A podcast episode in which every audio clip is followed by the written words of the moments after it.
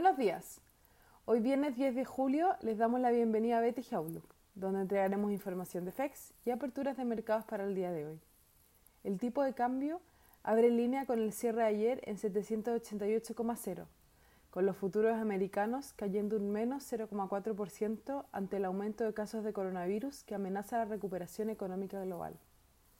Las bolsas europeas avanzan un más 0,48% hasta ahora, luego de buenos datos de producción industrial, mientras que Asia cerró la jornada con caídas de menos 1,06% en el Nikkei y el CSI 300 retrocedió un menos 1,84%, terminando de esta forma con una racha de 8 días consecutivos de avances.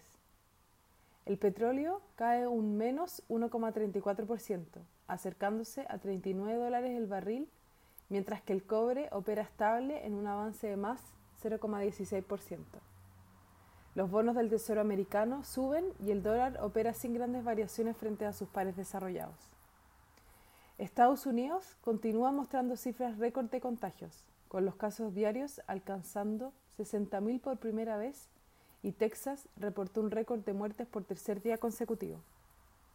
Tokio y México también mostraron aumentos récord en nuevos casos, mientras que Hong Kong anunció que cerrará los colegios nuevamente y Australia impuso nuevas restricciones a viajes.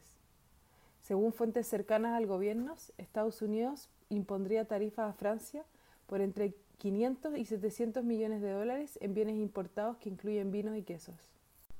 En Estados Unidos, hoy se publican datos de índice de precios al productor para junio a las 8.30 los cuales se espera haya crecido un 0.4%.